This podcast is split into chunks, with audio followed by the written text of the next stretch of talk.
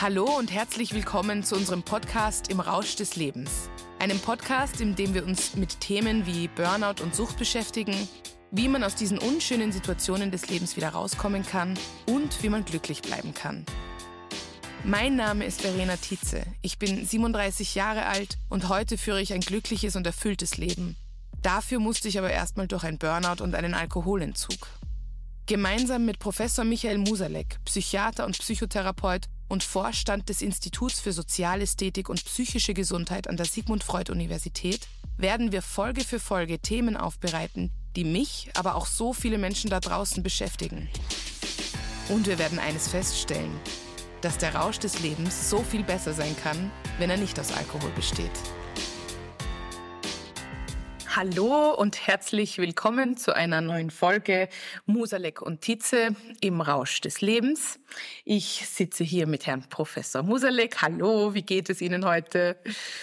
Es geht mir heute ein bisschen mit gemischten Gefühlen. Bin mit gemischten Gefühlen aufgestanden, weil ich mir gedacht habe, wenn wir über Arbeit sprechen und über Arbeitsliebe, dann könnte das mehrere Facetten haben, die nicht nur positiv sind, aber auf das werden wir sicher gleich zu sprechen kommen.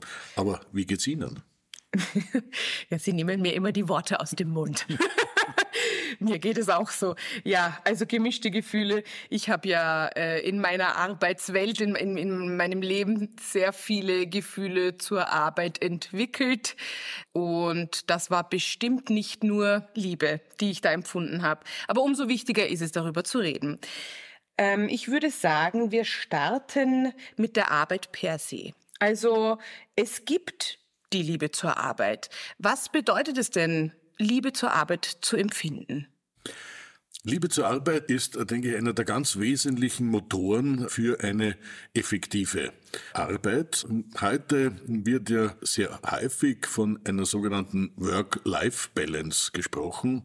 Ich halte das für ein Unwort, denn es würde bedeuten, dass die Arbeit nichts mit dem Leben zu tun hat. Also, dass ich quasi das Leben balanciere mit der Arbeit. Und ich verstehe Arbeit als einen ganz wesentlichen und integrativen Bestandteil des Lebens. Arbeit strukturiert unser Leben. Arbeit führt auch dazu, im idealen Fall, dass äh, wir uns wertschätzen, dass wir auch wertgeschätzt werden. Nicht zuletzt ist es auch ein Ort, wo wir andere Menschen kennenlernen können, wo wir auch Beziehungen vertiefen können. Also Arbeit aus dem Leben quasi herauszunehmen, halte ich äh, für doch sehr, sehr problematisch. Das, was aber gemeint ist, ist natürlich, dass wir auf der einen Seite eine feststehende Struktur haben, wo wir eben bestimmte Dinge zu tun haben, wo wir auch funktionieren äh, sollten. Und auf der anderen Seite es Lebensbereiche geben muss, äh, wo wir nicht funktionieren brauchen, wo wir auch unstrukturiert Zeiten verbringen können, wo wir uns dem Augenblick hingehen können etc. Also es ist nur die Terminologie, die eigentlich hier problematisch ist, nicht der Umstand selbst, dass wir diese zwei großen Bereiche haben. Und wenn wir aber jetzt die Arbeit lieben, dann macht uns die Arbeit auch Freude und ist die Arbeit etwas Schönes für uns. Es gibt ja diese Trinität zwischen Liebe, Freude und auch äh, der Schönheit. Das heißt, alles, was, was wir lieben, ist auch schön für uns und macht uns Freude. Was wir uns eine große Freude macht, das lieben wir auch und ist schön für uns und so weiter. Also mhm, wir haben eine mhm. direkte Beziehung.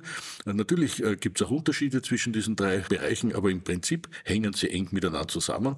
Und bei der Arbeit wird so ganz deutlich. Nicht? Wenn ich die Arbeit liebe, dann macht mir die Arbeit Freude, dann ist die Arbeit auch etwas Schönes für mich und dann bin ich natürlich auch bereit, mehr hier zu tun als der Durchschnitt und werde auch effektiver. Da kommen wir gleich zum ersten Problem. Und zwar habe ich zum Beispiel studiert. Ich habe schon in eine Richtung studiert, wo ich dachte, das passt ungefähr. Das war so Theaterwissenschaften, Medien, Publizistik und so weiter. Bin dann quasi gerutscht in äh, PR, bei Journalismus mm, und so weiter und so fort.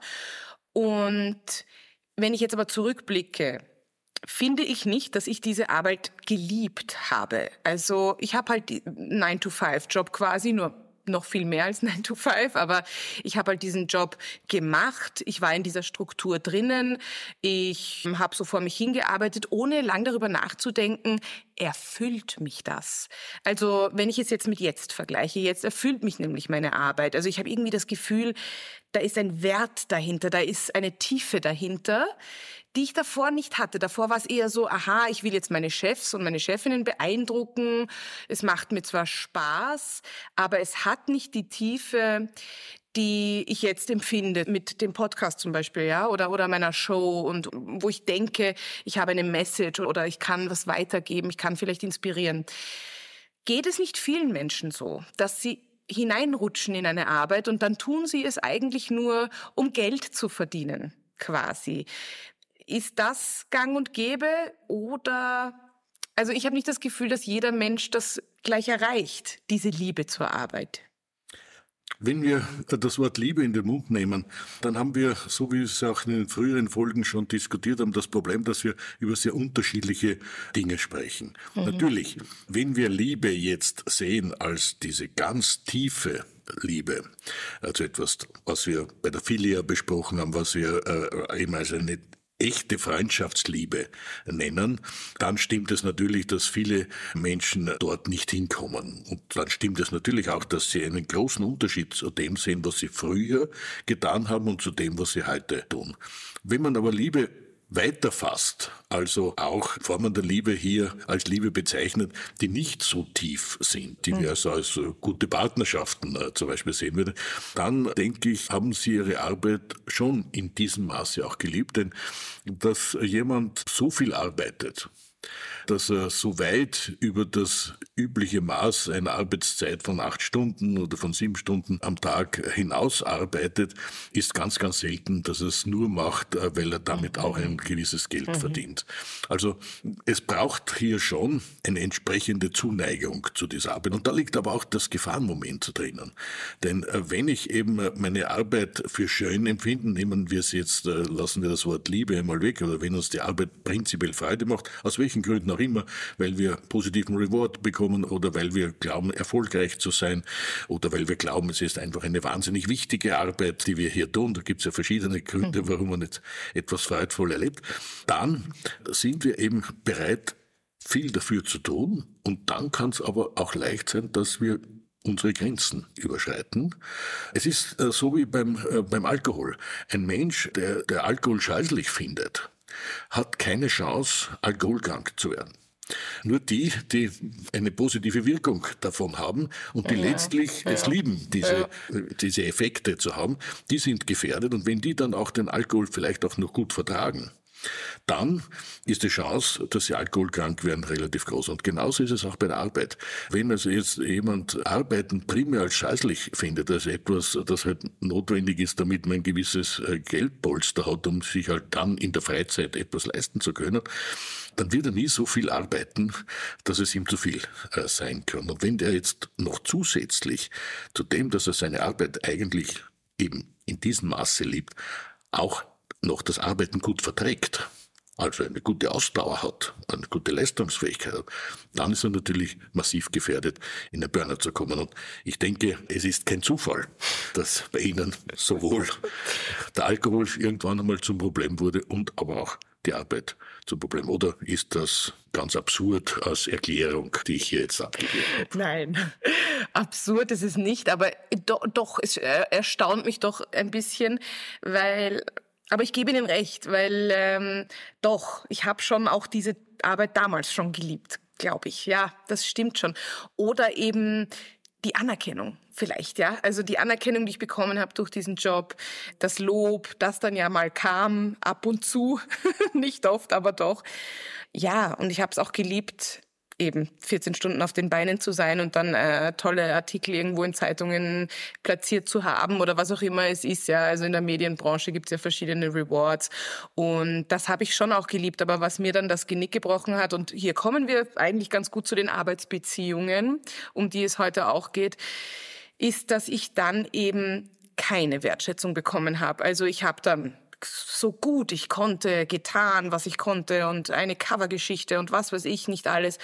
Und dann habe ich nicht das Lob bekommen, dass ich oder nicht die Wertschätzung bekommen, die ich so dringend gesucht habe. Also ich habe ja, ich wollte ja gerne mein Außen zufriedenstellen mit meiner Arbeit und erstens waren viele Kolleginnen und Kollegen genauso gestresst wie ich. Das heißt, die konnten mir auch nicht viel Liebe entgegenbringen, wenn man das Liebe nennen will, aber ja, also Zuneigung vielleicht und schon gar nicht aus den oberen Etagen, die dann mir eigentlich gesagt haben, es ist nicht genug. Also anscheinend ist das auch eine ganz wichtige Rolle, die Kolleginnen und, und Chefs und Chefinnen haben, dass man die Liebe zur Arbeit überhaupt entwickeln kann. Oder? Also das hakt sich ein, das gehört zusammen. Das ist ganz wichtig. Wir können letztlich nur gut leistungsfähig sein, wenn wir in einem angenehmen Arbeitsklima, so nennen wir das, arbeiten. Und dieses. Arbeitsklima hat natürlich etwas mit der Atmosphäre insgesamt zu tun, hat aber sehr viel äh, damit zu tun, wie gehen die Menschen in der Arbeit miteinander um? Gehen sie miteinander lieblos um? Gehen sie miteinander liebevoll um? Gehen sie wertschätzend miteinander um oder gehen sie entwertend miteinander um. Und, und leider ist es heute so, dass oft gar nicht aus Bösartigkeit, sondern aufgrund einer Unachtsamkeit man heute lieblos und auch nicht wertschätzend, entwertend mit jemandem umgeht. Wir haben einmal im äh, Institut, das ich äh, geleitet habe, das Jahr des Lächelns ausgerufen und das ist natürlich sofort einmal belächelt worden als erstes, ist die erste mhm. Reaktion dabei.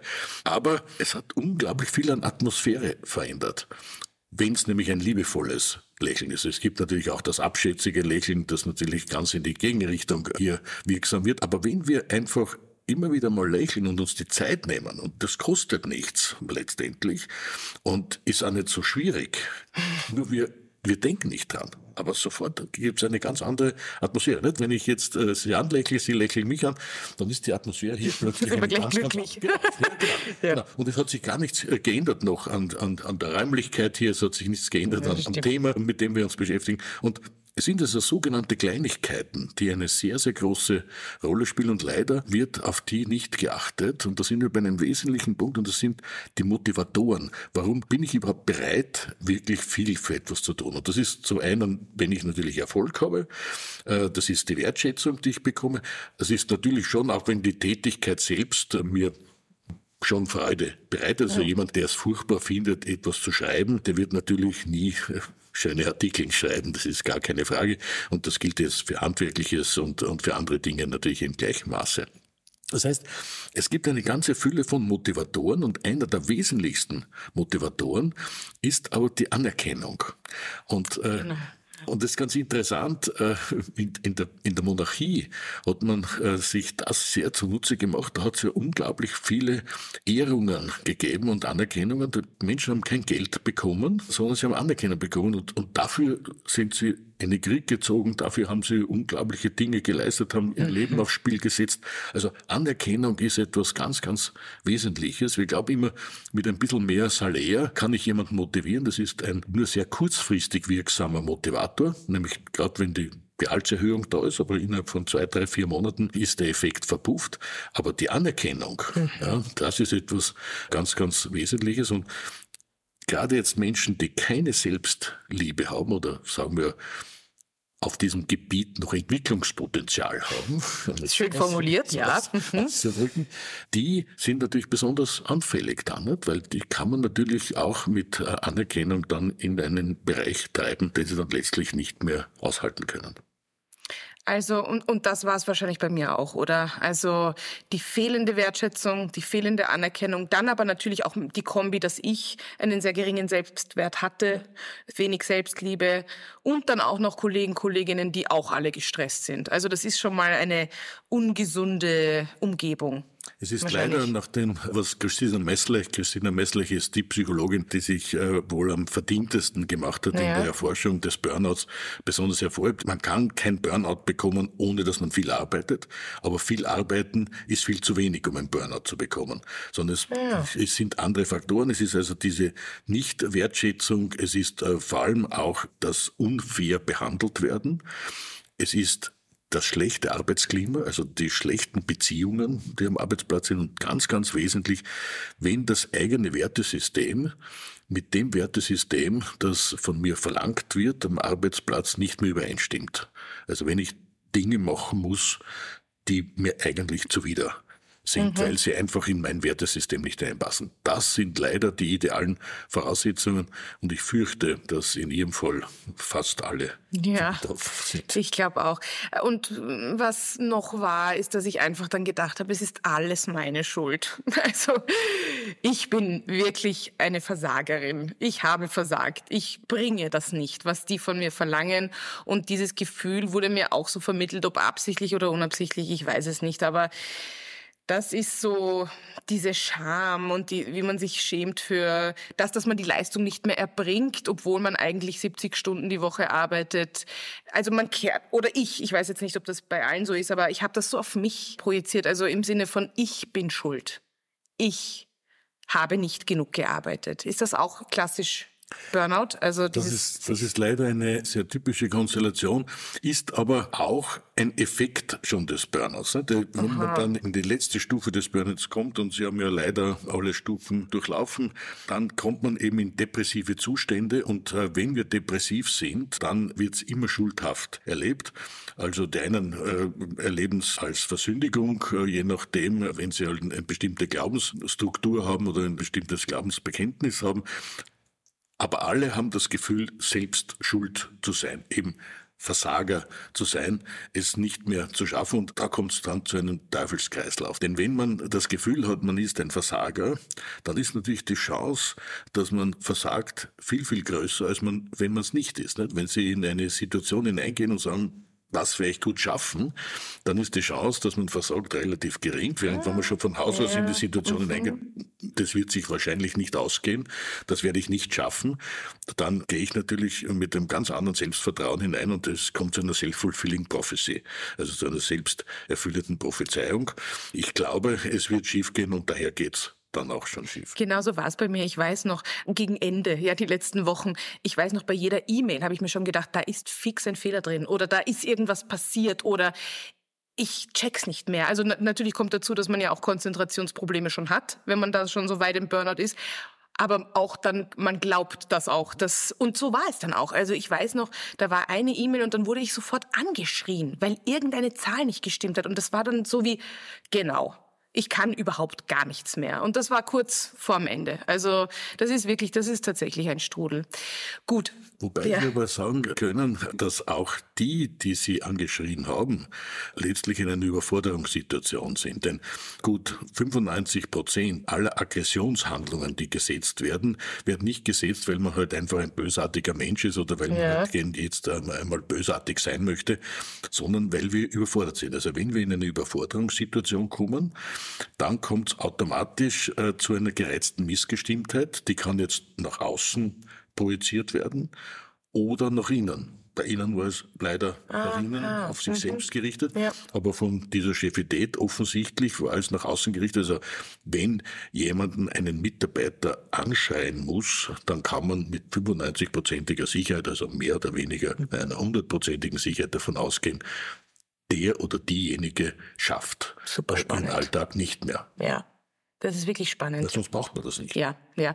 Also, ähm, aber dann, dann ist das schon so ein ganzes System, das überfordert ist. Nicht nur ich, sondern ein System quasi. Ja. ja. Mhm. Und das sehen wir sehr, sehr häufig, denn diese Überforderung ist in der Tat wirklich ansteckend weil man sich ja in einer schlechten Arbeitssituation befindet und dann kommt es natürlich zu einer Aufschaukelung auch der Emotionen im negativen Bereich, genauso ja. wie man mit einem Lächeln eine Aufschaukelung in den positiven Bereich erzählen kann, weil dann plötzlich alle zu lächeln geht es natürlich auch in die andere Richtung leider. Mhm.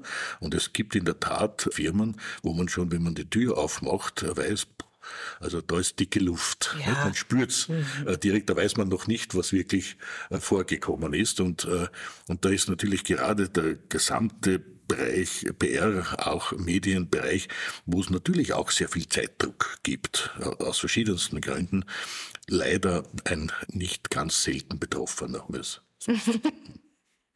um es zart auszudrücken.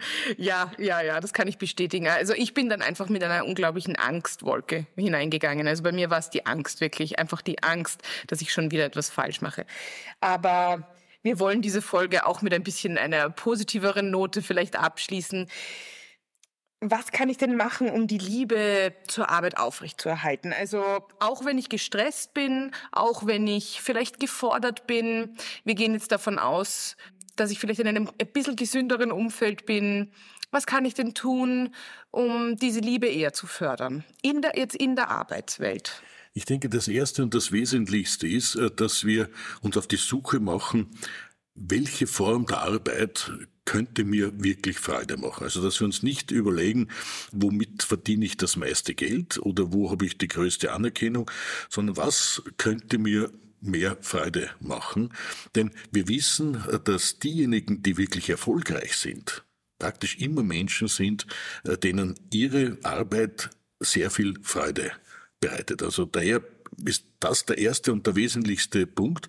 Und da geht es nicht darum, was dem anderen eine Freude bereitet. Also wir können es es gibt dann bestimmte, ja, es gibt bestimmte Berufe, wo man sagt, also das sind besonders großartige mhm. Berufe. Die Eltern zum Beispiel, wenn sie wollen, dass man Arzt oder Anwalt wird, Anwältin, exakt, Ärztin. Exakt, genau. Und ja. jetzt gibt es Menschen, auch so wie ich, der den Arztberuf für wunderbar empfinden. Mhm. Ich habe aber auch eine ganze Reihe von Kollegen erleben müssen, für die das furchtbar gewesen ist, weil sie einfach dorthin getrieben worden sind mhm. und ja. Äh, dann eben in in permanente Überforderungssituationen kommen, weil sie einfach keine Liebe zu dieser Arbeit entwickeln können. Das ist das eine, aber das zweite ist mindestens genauso wichtig, dass wir unsere Arbeit wirklich strukturieren. Das heißt, dass wir uns auch Freiräume schaffen der Regeneration. Jeder von uns braucht eine gewisse Regenerationszeit. Junge Menschen viel weniger als ältere Menschen. Das ändert sich. Also ich brauche heute wesentlich mehr Regenerationszeiten als früher. Aber wenn ich mir die zubillige, dann kann ich genauso effektiv sein, wie ich das früher mhm. gewesen bin. Wenn ich sie mir nicht zubillige, dann werde ich irgendwann einmal uneffektiv. Und das ist genau das Problem der allermeisten, die in einen Burnout kommen, dass sie diese Zeit einfach immer mehr verkürzen und dann möglicherweise in dem bisschen verbliebenen Zeit dann Dinge machen, die eben nicht zur Regeneration dienen, sondern noch mehr körperliche Belastungen sind. Also wenn man jetzt dann ein Wochenende endlich hat und das mit hohen Alkoholmengen und hohen Alkoholkonsum anfüllt, dann ist es einfach körperlich belastend. Das ist einfach so. Das ist nicht, weil man es schlecht verträgt, sondern es ist einfach so. Und dann hat man natürlich zu wenig Regeneration. Dann muss man am Montag wieder dementsprechend funktionieren. Und ja, wie war das, wie war das bei Ihnen? Ja, so war es bei mir. Also bei mir war es eben so, dass ich unglaublich viel gearbeitet habe und dann fast täglich in die Bar gegangen bin danach oder zu einem Afterwork, wo ich dann eben auch mit hoher Energie eigentlich viel getrunken habe, viel, äh, ja, ich war einfach in einer hohen Energie drinnen. Also ich habe mich nicht entspannt, sondern vielleicht habe ich dann auch noch einen Mann kennengelernt oder was auch immer. Also ich habe mir da dann immer noch irgendwie einen Kick abholen müssen. Ah, jetzt wo ich drüber nachdenke, vielleicht auch noch einen anderen Kick der Anerkennung. Weil ich in der Arbeit quasi die Anerkennung nicht bekommen habe und dann aber, wenn ich mit irgendeinem Mann geflirtet habe oder auch von Freunden und Freundinnen zu hören, du machst das gut oder du bist lustig oder du was auch immer. Also irgendwelche Komplimente sich abholen, damit ich diese, dieses Defizit an Anerkennung wieder auffülle. Also so war es bei mir und am Wochenende sowieso Vollgas. Also am Wochenende rein in die Ablenkung und dann am Sonntagnachmittag erledigt. Fix und fertig. Also auch eher Panikzustände, Ängste, das auch schon jahrelang. Also nicht nur dann im Burnout, sondern das habe ich schon sehr lange gespielt. Das, das Spiel kann man lange spielen, sich abzulenken mit Alkohol oder mit, mit was auch immer es ist. Ja.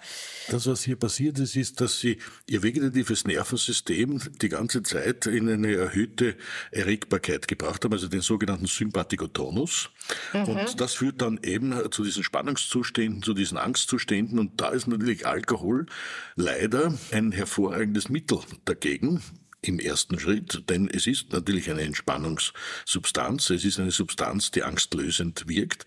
Allerdings hat man so viele Nebeneffekte, überhaupt dann, wenn man das in hoher Dosierung zu sich nimmt, dass man eben gar nicht zu einer Regeneration kommt. Und jetzt ist es so, dass wir als junge Menschen quasi nahezu ohne Regenerationszeiten, also ohne kommen nie aus, aber nahezu ohne mhm.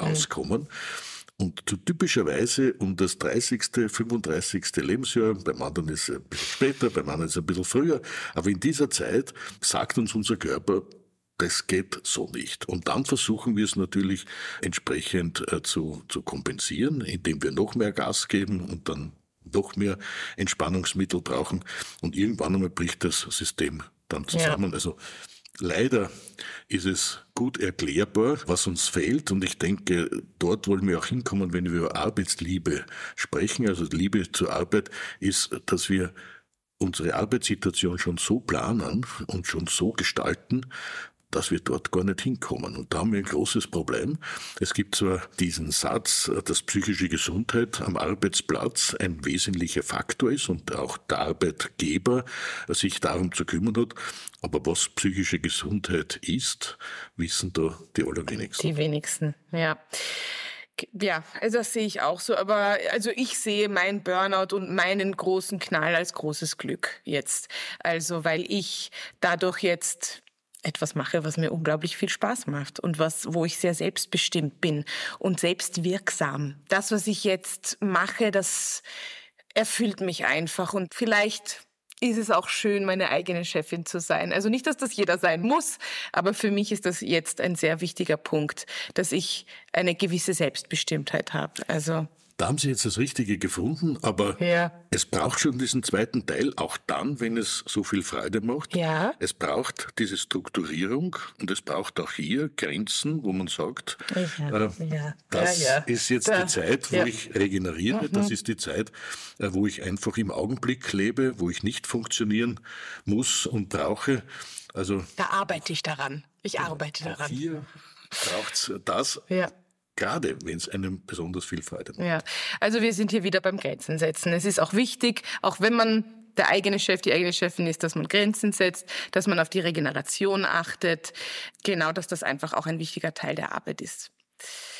Gut, wir kommen schon wieder zum Ende. Wir werden nächstes Mal, da freue ich mich ganz besonders drauf, über die romantische Liebe sprechen. Ich glaube, das ist ein ganz schön großes Kapitel. Wäre auch dann interessant, das mit dem Daten und den Apps und so. Ähm, da möchte ich Sie gerne dazu befragen wieder mal sehr gerne uns Feedback geben oder Anmerkungen oder Fragen stellen über Instagram Musalek und Tietze. Herr Professor, vielen Dank, dass Sie heute mit mir gesprochen haben über die Arbeit und die Liebe zur Arbeit. Es war ein sehr schönes Gespräch. Ich habe Ihnen für dieses wunderschöne Gespräch zu danken. Dankeschön.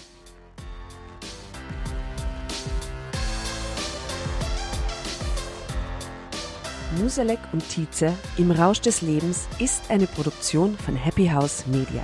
Der Podcast wird produziert von Tatjana Lukasch und Asta Gretschi-Bester.